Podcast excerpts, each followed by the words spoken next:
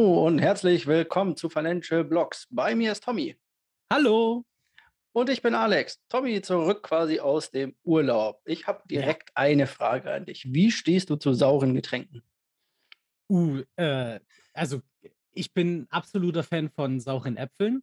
Mhm. Bei sauren Getränken, ich glaube, da ist die, die Masse das Problem.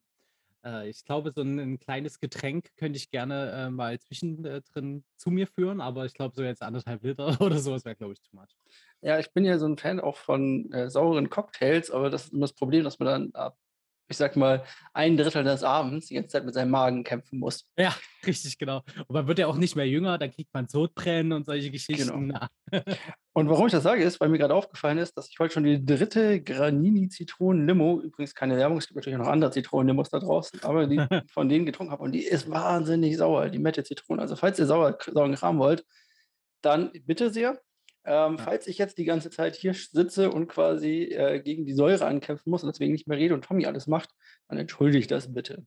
Ja, ist ja auch nur fair. Du hast ja jetzt die letzten zwei Wochen so gut performt ohne mich. Ich habe mich zwischendurch schon ein bisschen schuldig gefühlt, dass vor allen Dingen ich als großer äh, Luna-Fan genau dann nicht, nicht da bin, wenn es äh, richtig rund geht dort. Aber das hast du ja gut, hast du gut hinbekommen. Ich habe das äh, nachgehört, was du gesagt hast. Das stimmt, da habe ich natürlich super drauf reagiert. Ja. Ähm, das Wichtigste ist, was ich dazu noch sagen wollte allerdings, solltet ihr, das habe ich nämlich vergessen, als kleiner Reminder und als kleiner Hinweis, Probleme haben, weil ihr dort viel Geld verloren habt und deswegen auf schlechte Gedanken kommt, die 0800 111 0111 ist die deutsche Telefonseelsorge an die könnt ihr euch wenden, falls ihr Probleme haben solltet. Natürlich nicht nur im Bereich von Terra Luna sozusagen, sondern generell, falls ihr da Probleme haben solltet, speichert euch die Nummer. Das kann natürlich wichtig sein. Und nachdem. Eine sehr wichtige Sache, die man da immer mit anbringen muss. Also BTC Echo hat dazu jetzt auch einen Artikel rausgebracht, wie, wie Leute da Familienersparnisse und alles drum und dran verloren haben. Und ich bin ja auch selbst hart betroffen. Wir hatten jetzt vor der Aufnahme kurz drüber geredet das ist äh, eine schlimme Zeit gewesen jetzt für viele Leute und das kann man wirklich gar nicht äh, oft genug betonen, dass es auch für sowas Hilfe gibt und man ähm, reden hilft da und äh, das mal rauslassen ist wichtig. Genau. Und mit dem Downer kommen wir zu den News und dann zum Down Market, würde ich sagen.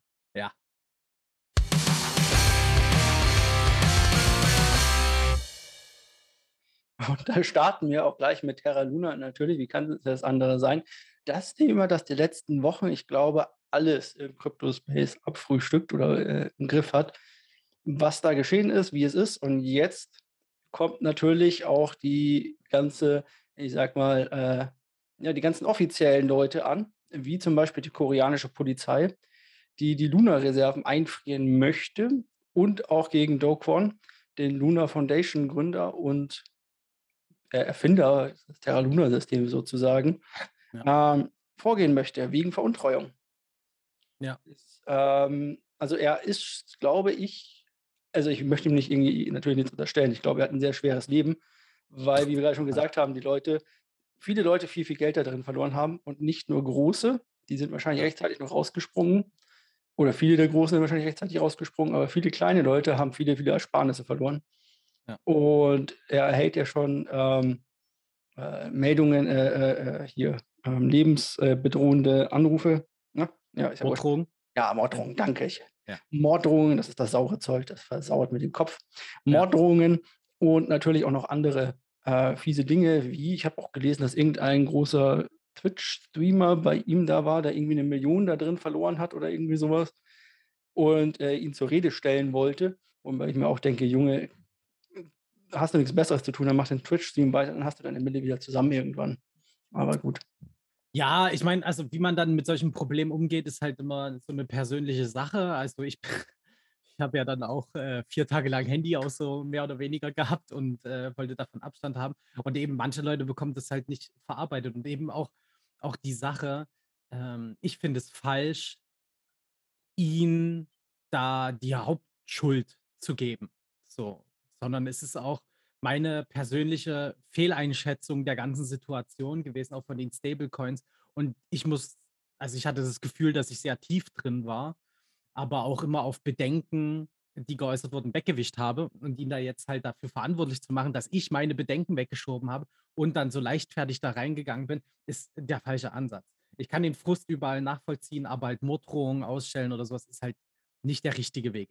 Was ich jetzt aber halt richtig finde, ist halt eben, dass auf jeden Fall die Behörden dem halt nachgucken, weil Veruntreuung steht jetzt im Raum. Das muss auf jeden Fall geprüft werden, weil wenn da wirklich was dranhängt, dass er äh, Bitcoins an, an die Leute äh, verliehen hat, die dann eben den Markt geschortet haben, wie blöde, dass eben der Deepak entsteht. Äh, sollte das sich wirklich bewahrheiten, dann wird das eben durch die Behörden aufgeklärt. Und dann ist, hat man ja auch wirklich was in der Hand, wo man damit arbeiten kann. Was ich da eher nicht so gut finde, vor allen Dingen, wenn man jetzt anschaut, dass am Freitag, also jetzt am 27.05., ähm, diese äh, Ausschüttung der geschädigten Leute mit Luna 2.0 äh, passieren soll, dass dafür jetzt halt eben die, die Konten der Luna Foundation eingefroren wird durch die, durch die Behörden. Ähm, das ist schwierig. Also mal gucken, inwieweit, inwieweit sich das miteinander verträgt, inwieweit das zum Erfolg führt, auch für die geschädigten Leute, weil darum geht es ja eben, dass äh, alle da wegen wenigstens halbwegs ein paar Cent wieder rausbekommen. Mal gucken, mal gucken. Was ich da aber auch interessant fand, war, dass halt eben die Konten nochmal gegenübergestellt wurden. Jetzt 206 Millionen US-Dollar sind das jetzt in der Luna Foundation. Es waren mal 4 Milliarden. Ja. Na, das ist dieser, innerhalb von, von einer Woche ist das Ja. ja. passiert. Es ist so krass. Also das sind so Zahlen. Innerhalb von einer So Woche krass, ist ja. so viel Geld vernichtet worden. Und Ja. hier an der Stelle tatsächlich vernichtet, weil das hat nicht jemand anders, sondern das ist einfach nicht mehr da. Das ist einfach aus dem Markt gespült worden. Richtig. In dem Fall. Und wir regen uns immer über irgendwelche Scams auf oder über irgendwelche Hacks oder so. Naja, oder man macht halt das so und schrottet 3,8 Milliarden innerhalb von 24 Stunden. Ja. Ja. Verrückt. Verrückt ist, dass wir eigentlich genau an der Stelle weitermachen können mit dem nächsten Ja. Superlativ. Tron Ja. explodiert nach dem Release des Stablecoins. Nachdem quasi Luna so dermaßen gescheitert ist, kommt jetzt Tron daher, die einfach mal gesagt haben, hey, wir machen ein, äh, also die, wir hatten das schon mal, dass die einen eigenen Stablecoin haben wollen. Ja. Ähm, und das, wir hatten ja auch schon mal mehrere Berichte über den äh, CEO von Tron quasi, der ja auch so ein bisschen lustig ist und der auch immer Probleme auch mit Terra und so weiter hatte. Aber der bringt jetzt sein eigenes Stablecoin raus, was ein Fork ist, also quasi fast eine 1 zu 1 Kopie der Terra Foundation, wenn ich das richtig, oder des Terra Co. Systems. und Ja. lustigerweise auf KuCoin solltet ihr noch nicht auf KuCoin sein, könnt ihr unseren Link verwenden, um natürlich unseren Podcast ein bisschen zu unterstützen. Kostet euch nichts bringt uns aber immer ein bisschen Geld rein. Für zum Beispiel neue Mikrofone, die wir auch mal irgendwann benötigen würden. Ja. Ja, aber äh, Tron explodiert quasi, nachdem die ein Stablecoin released haben und mal eben auf KuCoin für die ersten, ich glaube, eine Mil 100 Millionen oder sowas, 60% APY ausgeschrieben haben. Ich glaube, für einen Monat oder irgendwie Ja. sowas war das. Für die erste Ja. Charge, für die zweite Charge immer noch, ich glaube, 50 und für die nächste 40 oder so. Das war so gestaffelt. Und dasselbe quasi auch auf der Chain mit, ich glaube, 20% oder irgendwie sowas Ja. von Tron. Seitdem geht das Ding durch die Decke. Als hätte man nichts draus gelernt, könnte man meinen. Weiß ich auch nicht, was das soll. Also, ich meine, also ja, ich verstehe verstehe die Idee von Tron dahinter, zu sagen, wir, wir nehmen das Grundprinzip, äh, machen das aber in ordentlich, so mehr oder weniger, äh, dass äh, da eben auch vor allen Dingen ganz andere Zahlen in Relation stehen, muss man auch betrachten. Also die wollen ja irgendwie, ich glaube, 200 Millionen von ihrem Stablecoin decken die dann mit 7 Milliarden in Tron. Das Verhältnis ist halt einfach viel, viel krasser als bei, bei Luna. Ändert aber nichts an der technischen Grundlage. Ja. Also ich, er, hat das, er hat das ja auch, der, der Chef ähm, von Tron hat das ja so äh, runter argumentiert, äh, auch auf Twitter und so, äh, das ist, wir haben den richtigen Kniff herausgefunden, um das jetzt hinzubekommen. Naja, also ich meine, ich kann mir gut vorstellen, dass es jetzt äh, die ersten Monate auf jeden Fall gut läuft und auch diese Promo-Aktion, dass da extra krasse APIs dahinter sind, kann ich äh, auch alles irgendwie nachvollziehen, damit dort halt eben der Markt angekoppelt wird. Das machen viele, das macht äh, äh, fast jedes klassische Unternehmen auch. Aber ich würde dann auch ganz schnell wieder da raus. so ja. der Geschichte. Also so die API mit ein bisschen Gamble-Geld mal mitnehmen und dann gleich wieder raus. Also ich kann das, ich kann diesen, bei dieser Form der algorithmischen Stablecoins sehe ich jetzt einfach viel zu sehr das große Potenzial, dass halt Big Player das einfach halt äh, ins Straucheln bringen können. So. Und was halt eben ja auch, nachdem der Release kam, ist ja Tron übelst hochgeschossen, aber ist halt auch ziemlich schnell wieder äh, runtergegangen in den Prozenten. Da werden wir dann später ja nochmal drauf aufgehen, eingehen beim Markt. Und so kann das halt eben auch wieder passieren. Und Tron, finde ich jetzt, ist kein Garant in den letzten Jahren für qualitativ hochwertige Arbeit gewesen, muss ich mal sagen. Ja, das muss man schon mitnehmen. Was ich mich halt, also die Sache ist ja die, wir sprechen jetzt hier irgendwie von, von irgendwie sieben Milliarden gedeckt und so weiter. Hm. Jetzt muss man immer gucken, ähm, wenn wir halt von irgendwie sieben Milliarden sprechen, aber der Marktzyklus, du brauchst nicht sieben Milliarden, um das ganze Ding zu shorten. Das ja. ist halt für manche Leute, ist das halt Spielgeld. Muss ja. man halt einfach so sagen. Die hauen das da rein, crashen den Markt und sind wieder raus, was ja auch ungefähr bei Terra so ungefähr. Ja, na klar, ist. ich meine, bei, bei dem Terra-Crash haben sich Leute eine richtig goldene Nase verdient. Ja. Massivst. Also das, und, und dieses System ist für Leute mit viel Kapital einfach eine super Möglichkeit, um richtig Geld zu verdienen. Und was sollte sie daran hindern, das wieder zu machen? Das Erst ist doch nehmen sie die hohe APY mit. Genau. genau. Und, dann danach crashen sie, wenn das Ganze äh, äh, angepasst wird an den realen Markt quasi. Ja. Na gut. Ich würde sagen, wir kommen zum nächsten Thema. Thema ja. Der Miami Coin ist gescheitert? Fragezeichen. Wir hatten über Miami gesprochen als großen Liebhaber des Krypto-Business. Und die haben ihren eigenen Coin rausgebracht, so wie noch ein paar andere Städte in den USA. Und naja, der ist 90% im Minus. Es sind andere Coins derzeit auch. Von daher finde ich die Aufregung etwas seltsam. Hm. Aber es gibt einfach wohl keinen Use Case dafür. Also es gibt keine Akzeptanz, es gibt niemand, der da irgendwas mitmacht. Und ja, jetzt können die Leute das Ding hoddeln und nichts damit machen. So. Und das, das war, also für mich ist das, also vor allem, wo das jetzt aufgedeckt wurde, dass da halt eigentlich gar keine großen Use Cases dahinter stecken, also die Leute mit ihren Coins so gut wie nichts machen können, war das halt für mich wie, hey, wir haben eine neue Möglichkeit gefunden, Staatsanleihen zu verkaufen, sammeln ja. Geld ein und was da damit passiert, ist, ist egal. Und das finde ich das krass. Also das ist wirklich, äh, ist echt enttäuschend. Äh, ich fand das auch irgendwie, der ist ja mit 5,5 Cent irgendwie gestartet und jetzt ist er auf 0,099 Cent. Das ist schon 00099, bitte. Dollar, genau. Ja, aber US-Dollar, ja, ja, ja, ja. So, und äh, die haben, also genau, dass man sich halt aber davor keine Gedanken gemacht hat. Also ich meine, die müssen doch technisch irgendwie auf die Idee gekommen sein, das zu machen. Aber es muss ja auch irgendwie gebraucht werden. So, und, und vor allen Dingen eben als, als Stadt wie Miami muss es doch Möglichkeiten geben, äh, das zu organisieren und zu etablieren. Naja, Weiß ich nicht, ist ja alles privatisierter vielleicht.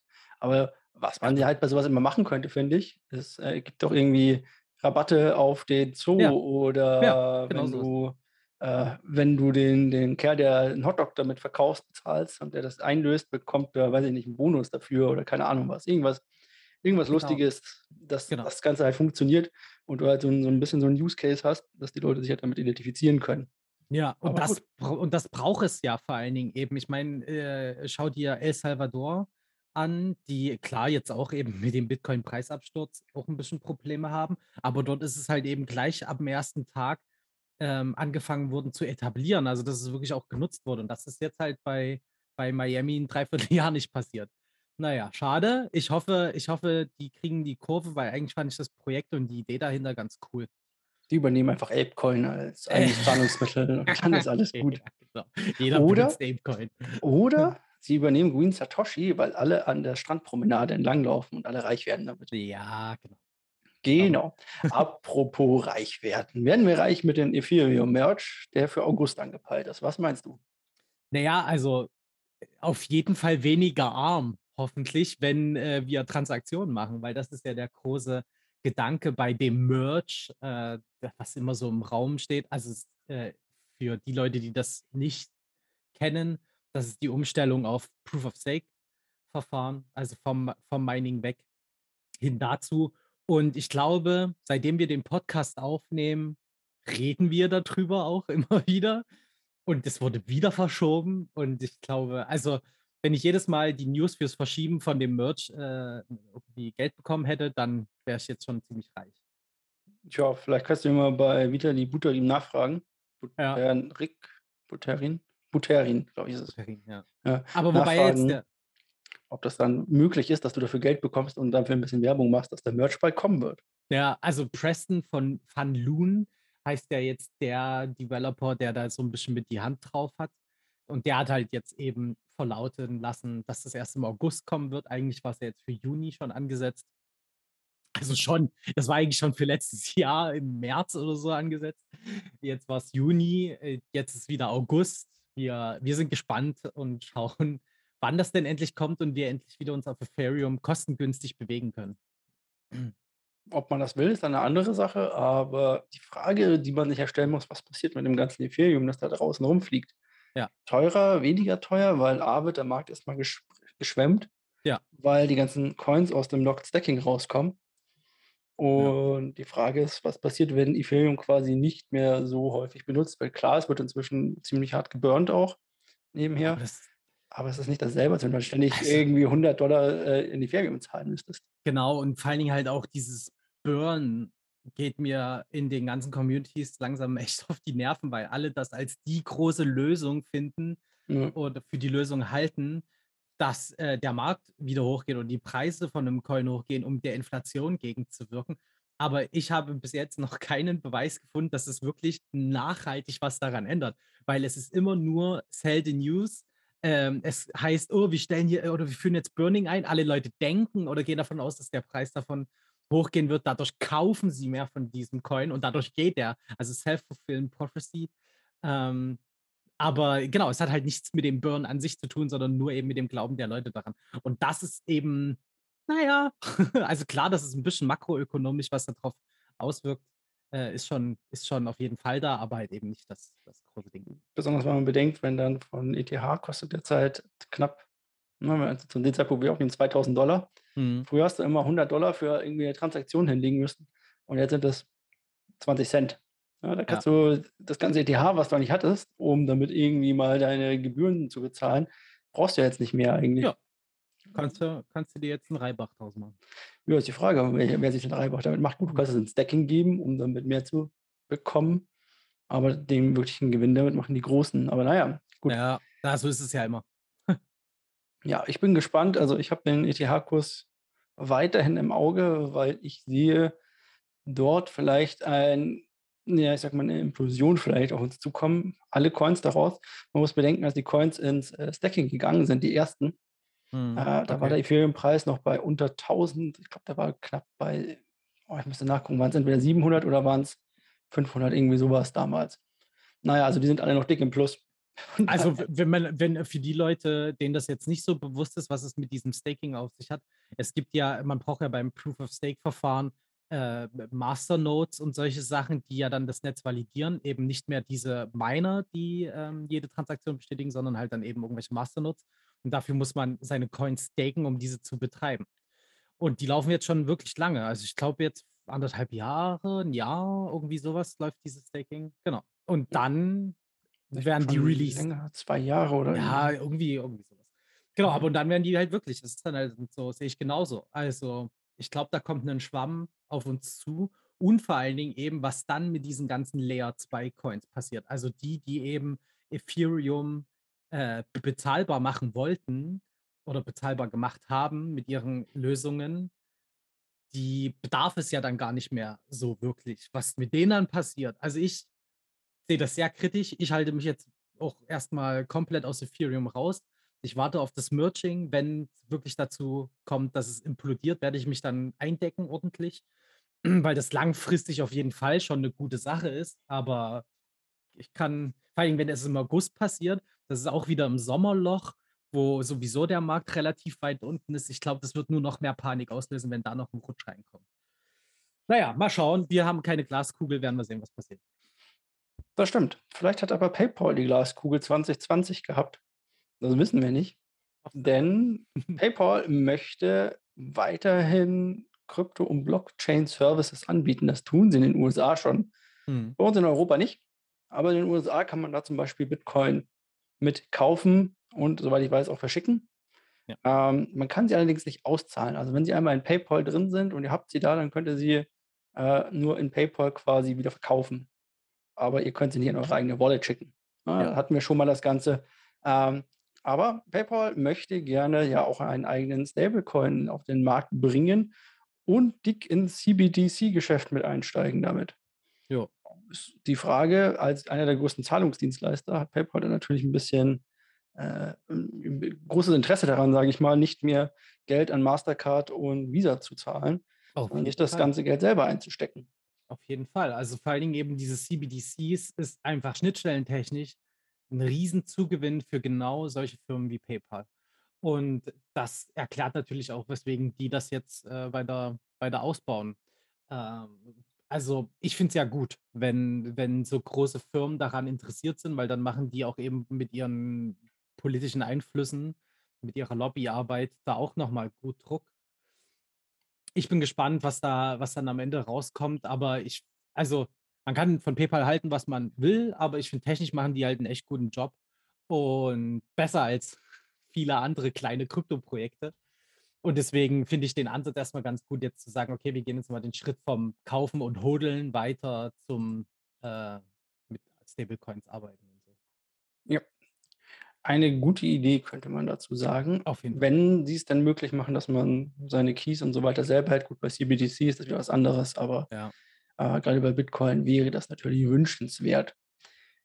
Wünschenswert ist, wenn du mir erklärst, warum wir einen Tweet bei uns in unserem Dokument drin haben, der auf GameStop verweist. ja, GameStop will jetzt scheinbar an ihre Fan-Community äh, was zurückgeben. Ähm, man muss dann, glaube ich, ein bisschen Schwung holen für die Hörer. GameStop hatte ja äh, jahrelang rote Zahlen geschrieben muss man halt wirklich klar sagen. Und es gab große, große Hedgefonds und so, die die Aktien von GameStop weiter noch geschortet haben, also darauf gewettet haben, dass der Preis weiter gedrückt wird. Und dadurch haben sie halt die ganzen Firmenwert runterkatapultiert. Und dann gab es, oh Gott, war das letztes Jahr? Ich glaube ja, ja oder? Anfang letztes Jahr. Jahr gewesen sein. Ähm, dann gab es diese Gegenbewegung von halt äh, ganz vielen Reddit-Usern, die gesagt haben, ey, wir tun uns zusammen und äh, pushen die Aktien, um den Hedgefonds-Besitzern eins auszuwischen. Das hat auch echt gut funktioniert, das muss man klar sagen. Und seitdem erholt sich GameStop.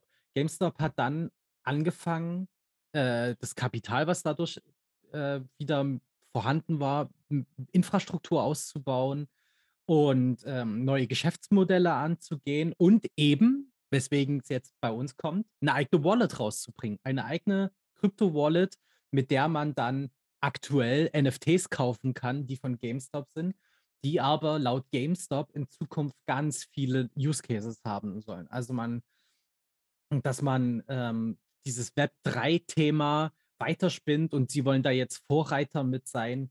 Und genau, und was das auch wieder für einen äh, interessanten Fakt hat, dass die mit Loopring zusammenarbeiten. Das ist eine dieser Layer 2 Lösungen auf Ethereum. Äh, und Loopring, der Coin ist, äh, als der Tweet rauskam, genau, der ich reingepackt habe, ist der Kurs explodiert. Äh, ich glaube, um 30 Prozent oder so ist der hochgeschossen. Nur weil GameStop jetzt ändert. Man merkt also, wie dieses GameStop-Thema echt schon ein ordentliches Hype-Thema, vor allen Dingen auf Reddit ist, äh, dass das halt eben wieder Gelder fließen lässt. Finde ich total interessant von einer Firma, die seit Jahren tot gesagt ist eigentlich. Das stimmt. Ich lade mir gerade mal das Wallet runter. Dann mache ich nach dem Podcast. Ja, ja ist auch, äh, also wie Metamask, eine Browser-Extension. Ich habe mich jetzt auch noch nicht weiter äh, damit belesen, weil es halt wieder nur auf Ethereum erstmal ist. Aber. Auch iOS und äh, Android wird es wahrscheinlich auch geben und dann. Ja, natürlich, na klar. Aber ähm, also es wird halt erstmal nur Ethereum unterstützt, beziehungsweise Loopring. Mal gucken. Also sie wollen dann auch DeFi-Anbindungen machen und alles drum und dran. Finde ich finde ich krass, wie man sich so wandeln kann. Aber muss passieren, ansonsten ist der Laden sowieso verloren. Das stimmt, denn keiner kauft mehr Spiele im Laden, habe ich das Gefühl. Und verkaufen ja. kann man sie sowieso nicht, weil sie an den Account gebunden sind. Danke sehr, ihr Leute da draußen, dass ihr das so toll hingekriegt habt. Aber als Münchner bedanke ich mich für die vielen Downloads, weil was diese ganzen Boxen bei mir an Platz weggenommen haben bei den Mieten, ist ja. unglaublich. Also ich ja dafür. Naja, Wofür ich auch bin, ist, dass Christine Lagarde, die Chefin der EZB, vielleicht mal mit ihrem Sohn öfter reden sollte. Nicht nur, weil der anscheinend ein ziemlich cooler Dude ist, sondern auch, weil er wohl Ahnung von Krypto hat. Denn er ist wohl Bitcoin-Halter, wenn ich das richtig sehe. Und das kam raus. Ja. Genau, und sie hat es ja gerechtfertigt mit der Aussage, er ist ein erwachsener Mann, er kann tun, was er will. so richtig. Und das war ja das, das war ja das Witzige wirklich jetzt, dass sie ein paar Tage vorher oder einen Tag sogar vorher erst gesagt hat, dass sie Bitcoin und Kryptowährung für wertlos hält. Und, und dann kommt raus, na, ihr Sohn ist da selber gut involviert mit in die ganze Geschichte. Ähm, ist ein Paradebeispiel für Generationswechsel, würde ich sagen. Würde ich auch so sagen. Also vielleicht sollte sie auch noch mal mit ihrem Sohn darüber sprechen, ob das Ganze denn wirklich so unsinnig ist. Ja, dann Ja, würde vielleicht auch die CBDC Anfang 32 vorgestellt oder die CBDC, die Anfang 32 vorgestellt werden sollte, vielleicht auch ein bisschen schneller kommen und vielleicht auch ein bisschen besser kommen als das, was man jetzt hätte. Na, und vor allen Dingen, das Mika-Abkommen könnte vielleicht Ja. ein bisschen äh, besser vorankommen, wo es ja auch immer mal wieder Streitdiskussionen gibt, wie jetzt auch diese Woche wieder, dass eben sich ordentlich gezankt wird, scheinbar. Also man, man sieht so immer ja dann die großen News, ah, Bitcoin soll verboten werden oder das und das soll problematisch werden und DeFi und da. Aber in Wirklichkeit ist es halt so, dass es immer nur eine Teilmeinung von Parlamentsmitgliedern scheinbar ist, aber es da halt ordentlich Diskussionen gibt, weil äh, zum Beispiel Stefan, Stefan Berger, über den hatten wir auch schon mal geredet, Ja. ähm, da sehr positiv ähm, aufgeschlossen ist. Und durch diese ganzen Diskussionen und wie sich da kloppt, wurde halt eben dieses, dieser Trilog, von dem wir auch mal erzählt hatten, der wurde verschoben so zu diesen ganzen, zu diesen ganzen Abkommen, weil nämlich einigen Leuten, es soll zumindest angeblich der Hauptgrund sein, ähm, diese Verallgemeinerung von Kryptowährungen äh, ein Problem ist. So wird jetzt nämlich zum Beispiel darum gekämpft, dass NFTs nicht mehr in diesen, in diesen Mika-Abkommen geregelt werden sollen, sondern gesondert behandelt werden soll. Was ja, also für jemanden, der da drin unterwegs ist, absolut nachvollziehbar ist, weil es ist, sind komplett zwei Paar Schuhe. Also das ist, das ist äh, echt gut, dass diese Diskussion jetzt aufgebrochen wird, dass man nicht mehr alles pauschalisieren kann. Alles, was mit Kryptos zu tun hat, ist schlecht. Nee, man muss da sehr genau reinschauen, was da überhaupt genau dahinter steckt. Bedeutet für die EU natürlich viel mehr Arbeit, aber naja, hätten sie ja auch mal ein paar Jahre eher anfangen können. Hätten wir ein paar Jahre eher anfangen können und natürlich hat man natürlich hier die große Sorge, wenn man sich anschaut, wie die EU äh, das neue Zeitalter verschlafen hat, weil es gibt eigentlich bis auf SAP, glaube ich, keinen großen Riesen äh, oder irgendwie sowas oder Internetriesen, wobei SAP ist auch nicht Internet, der hier irgendwie zulässig ist oder der hier in Europa ansässig ist, sind alle in den USA, alle, alle, alle. Naja, und in Irland. Ja gut, das sind ja die deutschen Niederlassungen quasi Ja. davon, ja genau. Aber eigentlich die ganzen Firmen sind halt alle in den USA und Ja. wenn man jetzt halt schon wieder ein, ein Zukunftsthema verschläft oder es zu Tode reguliert, dann wird es halt wieder so kommen, Ja. man es halt kennt von sowas. Was ich ganz interessant finde, ist, ähm, dass man hier äh, die EU stärken möchte zum Beispiel und Kryptodienstleistern äh, eine Bearbeitungszeit für die Zulassung von maximal drei Monaten äh, vorschlagen soll oder, oder da sein soll. Das wäre mal fix. Innerhalb von drei Monaten kriegt man in Deutschland das wenigste hin, sage ich mal. Von daher Mhm. bin ich gespannt. Das wäre doch mal was. Ja, und ich finde es halt auch ganz gut, dass man eben nicht sagt, wir machen jetzt einfach Gesetze, sondern ähm, die alles verbieten, sondern eben es geht jetzt mehr in die Richtung nationale Aufsichtsräte oder sowas extra für diesen Bereich zu gründen. Und das, das ist das, was ich eigentlich sehen will. Das bedeutet für mich Regulierung. Man arbeitet miteinander und schafft etwas, damit das möglich ist, etwas zu machen und verbietet es nicht einfach nur sinnlos. Also ich bin gerade, äh, zumindest was die EU angeht, sehr positiv gestimmt, dass das langsam eine, eine, eine gute Tendenz annimmt und wir nicht mehr jedes Mal die Hände über den Kopf zusammenschlagen und denken, ach, was haben die denn jetzt schon wieder rausgehauen?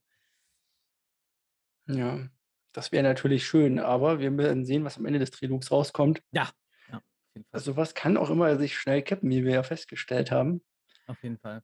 Aber was auf jeden Fall auch mal kippen könnte, wäre der Markt, würde ich sagen. Und den gucken wir uns jetzt noch schnell an, weil wir sind schon Ewigkeiten in der Aufnahme, habe ich das Gefühl. Ja, nur am Labern.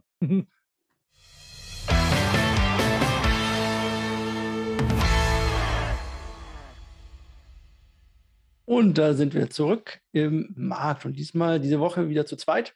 Wir sind bei einer Bitcoin-Dominanz von 44,9, glaube ich, angekommen. 44,09, Entschuldigung zu dem Zeitpunkt. Das ist auch die höchste, die wir jemals in diesem Podcast hatten. Ähm, für alle, die nicht wissen nochmal, was es geht, da wird quasi gemessen, wie viel Marktkapitalisierung Bitcoin gegenüber allen anderen Kryptowährungen hat.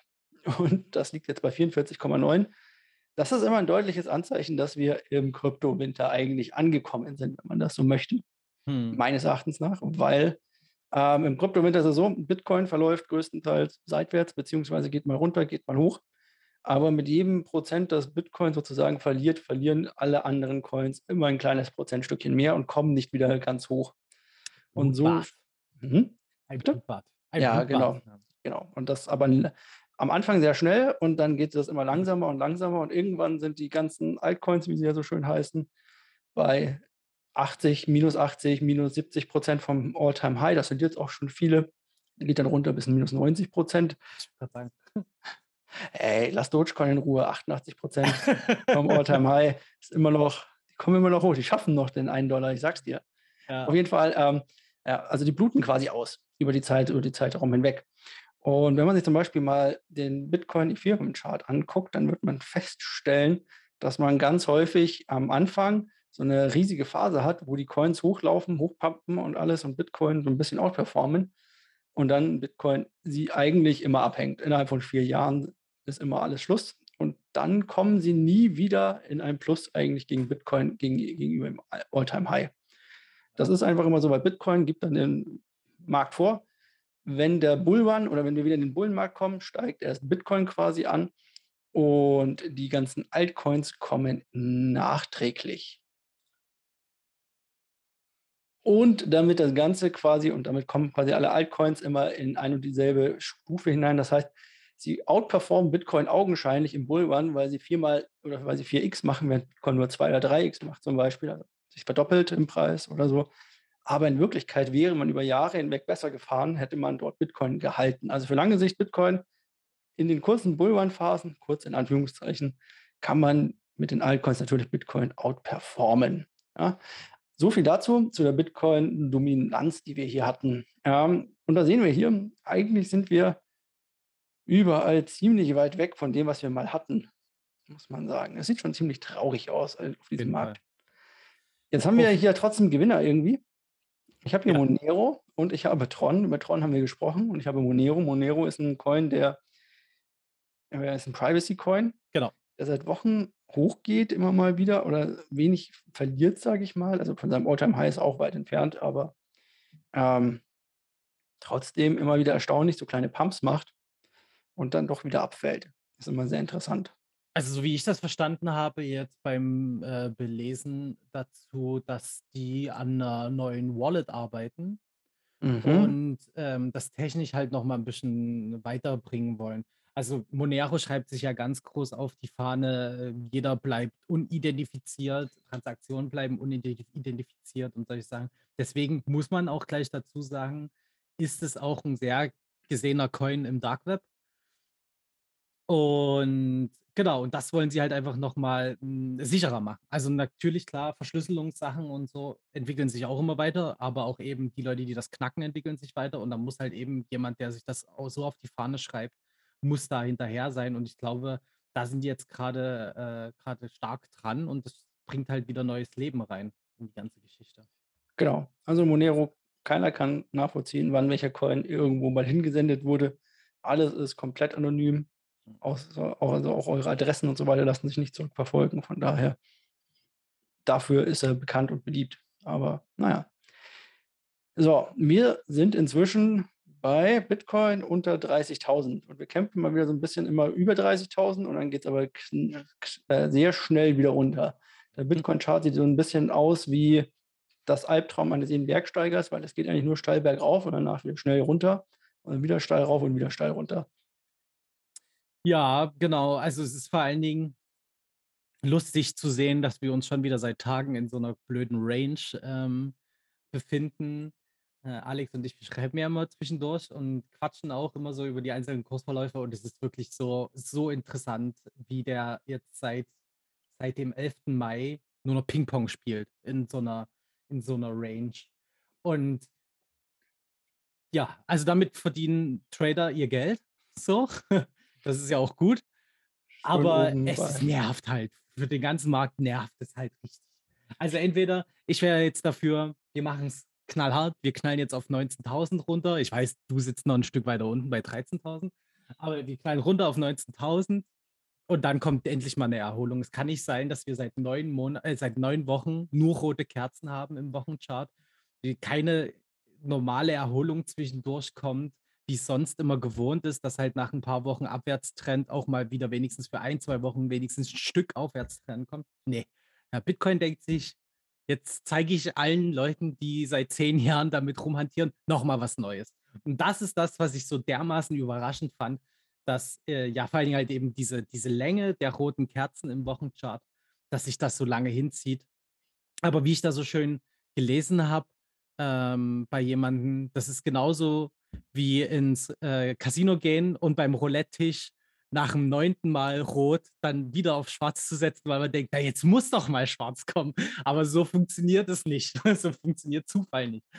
Ja, na ja, mal gucken. Ich hoffe, dass wir dass wir die r irgendwann mal wieder 'ne grüne Kerze im Wochenchart haben.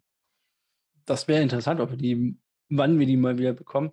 Ja. Ich sitze noch 'n bisschen tiefer. Ich sage ja auch Bitcoin minus 80 % vom All-Time-High. Wir sind jetzt bei 56. Was bedeutet, bei mir wären wir bei rund 14.000 für einen Bitcoin.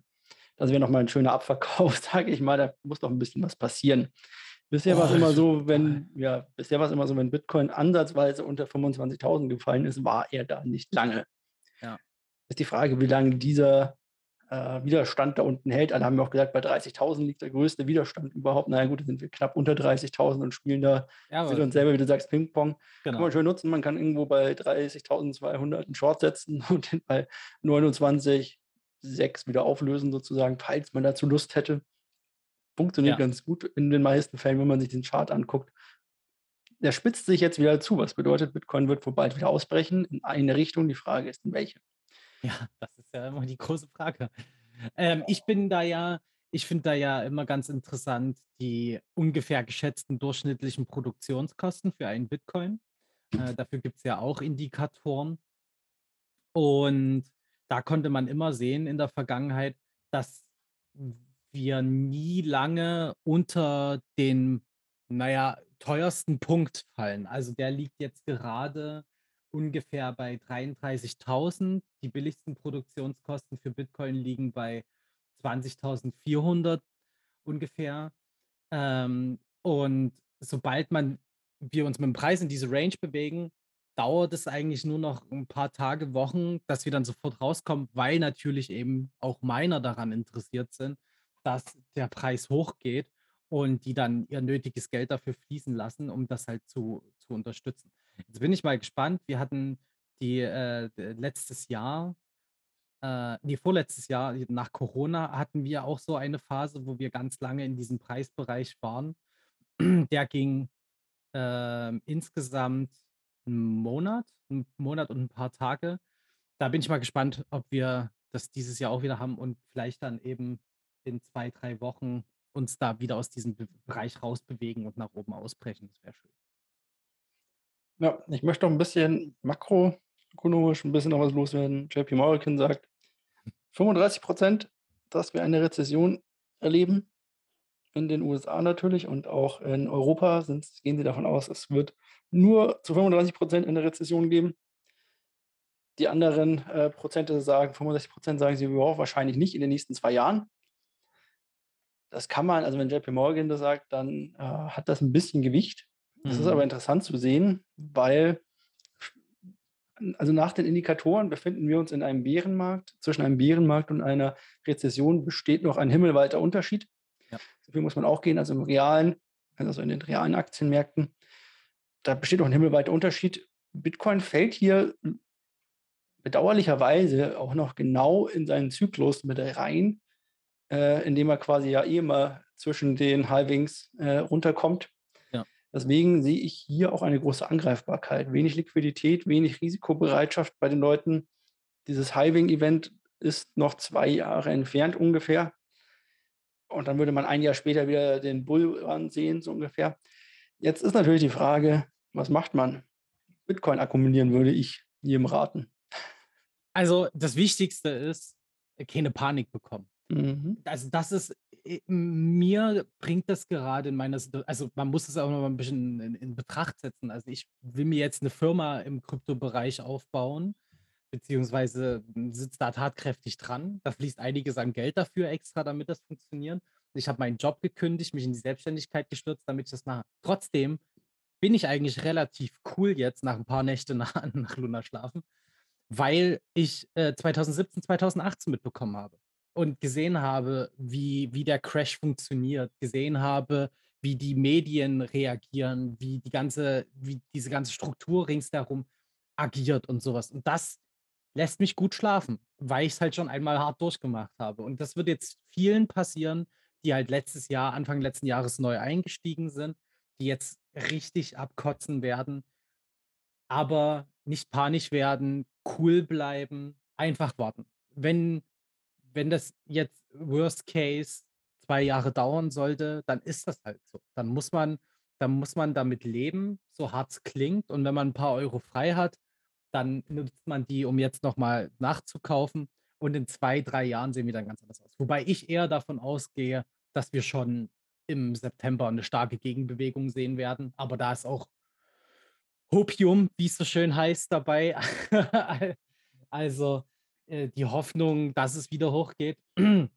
Aber man darf sich halt von sowas eben nicht aus der Fassung bringen lassen. Sowas gehört halt immer dazu. Und da kann ich halt, äh, ich habe es in ein paar Communities schon geteilt, Finanzfluss auf YouTube nur empfehlen. Der hat ein sehr gutes Video, was weltwirtschaftlich auch Depression überhaupt genau bedeutet.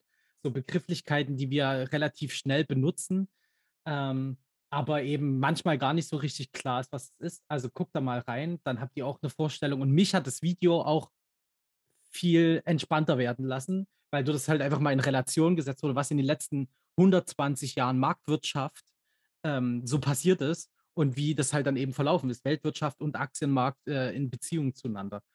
Und äh, genau, das ist so ein, so ein Gedanke, an den man sich heften sollte und man sollte nach den guten Sachen so, äh, suchen.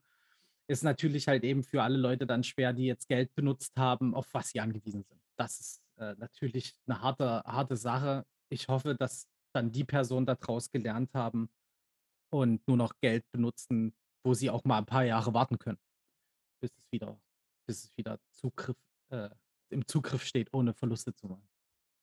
Ja. Ähm, eine andere Sache, die ich noch anbringen wollte, ist, du hast dir gesagt, ähm, schaut euch an, kriegt keine kalten Füße. Mhm. Manchmal muss man allerdings auch im Traderleben mit 80% Minus aus einem Geschäft rausgehen. Das ist leider das, das man kann nicht immer sagen, halte durch, halte durch. Das ist richtig, ja. ja. Aber wir müssen auch mal dazu, also sich in ein Projekt zu verlieben, ist einfach, davon loszukommen, ist sehr schwer. Auf jeden Fall. Auf jeden Fall. Und dann muss man sich vielleicht auch einfach mal eingestehen, dass das Projekt vielleicht doch nicht so toll ist oder es tot ist oder dass man vielleicht rechtzeitig die Gewinnmitnahmen machen müsste ja. Und vielleicht den Turnschuh schnellstmöglich an den Nagel hängen sollte. Ja. ah, was für eine Metapher. Also das Wichtige ist, und das habe ich ja zum Beispiel halt jetzt gemacht, ich habe halt wirklich, ich habe ganz viele Projekte gehabt, die ich richtig gut fand, aber im Winter, als All-Time-High da war, äh, habe ich angefangen auszucashen. So, das ist einfach das. Äh, und jetzt habe ich halt Kapital da, was ich wieder nutzen kann, um halt wieder reinzugehen. Das gehört einfach halt dazu. Klar ist es extrem schmerzvoll, wenn man bei 60.000 Dollar Bitcoin auscasht und der danach auf 100.000 geht. Aber wenn der dann halt eben danach wieder bei 20.000 landet, hat man immer noch einen extrem guten Schnitt gemacht. Wobei er eben, und da muss man lernen, für sich zu unterscheiden, was sind denn langfristige Anlagen, die kaufe ich jetzt und die sind in zehn Jahren Mehrwert, oder was sind halt Sachen, um mein Geld zu vermehren. Da gibt es Unmengen Videos draußen. Vielleicht macht Alex ja auch noch ein schönes Video mal dazu irgendwann. Da gibt es so viele unterschiedliche Strategien, wie man damit um, umgehen muss. Und ich hoffe, dass halt viele jetzt daraus gelernt haben, gelernt haben, dass man sich erstmal eine Strategie erarbeitet. Das ist ja halt oft so. Also vor allen Dingen halt bei Leuten, die jetzt letztes Jahr rein sind, die haben erstmal investiert, ohne sich Gedanken zu machen, wie sie überhaupt investieren wollen. Und das, ähm, das darf halt nicht passieren und da muss man sich halt eben eine Strategie zusammenlegen und an der festhalten und dann wird das von alles gut. Genau, apropos Strategie, ich hatte ja das Update zum Krypto-Portfolio noch gesagt, jetzt kommt das am Ende ja. der Folge. Äh, die Folge ist, glaube ich, für alle, die sie schon runtergeladen haben, ziemlich mies, weil ich habe die Rohfassung hochgeladen, wo noch mein Klatschen für die Schnitte und so weiter drin ist. Äh, das passiert mir manchmal, das ist mir, glaube ich, schon zweimal jetzt passiert. Einfach aus einem ganz einfachen Grund. Äh, ich muss zwischenzeitlich immer ein paar ich wechsle zwischenzeitlich auf den Computer und solche Sachen. Und dann war ich letzte Woche ein bisschen fertig und habe es nicht geschafft, anscheinend die richtige Datei auszuwählen. Auf YouTube dürfte das richtige Video online sein. Solltet ihr dort äh, das in guter Qualität mit allem haben wollen, dann schaut doch da einfach mal vorbei. Da habt ihr nämlich dann auch die Schnitte und alles ist gut. Tommy, hast du noch irgendwelche letzten Worte? Ja, natürlich, wie immer, äh, abonniert uns, äh, folgt uns, gebt uns bitte gerne Bewertung, schreibt uns Feedback und verliert nicht die Nerven. Es gilt jetzt abzuwarten.